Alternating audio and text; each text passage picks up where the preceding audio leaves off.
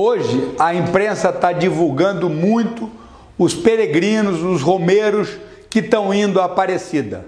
A Dutra está lotada deles. Isso é muito bom. É o turismo da fé, é a vontade, é a força de ter superado uma pandemia. E graças ao ministro Tarcísio, ao governo federal, na licitação da Dutra foi incluído o caminho da fé a licitação, além de duplicar as faixas para rolamento dos veículos, vai também criar uma faixa no meio daquela parte de grama para que possa ser utilizada pelos peregrinos. É maior segurança, um estímulo ao turismo da fé e uma contribuição a todos aqueles que acreditam na Nossa Senhora da Aparecida. Felicidades, boa caminhada.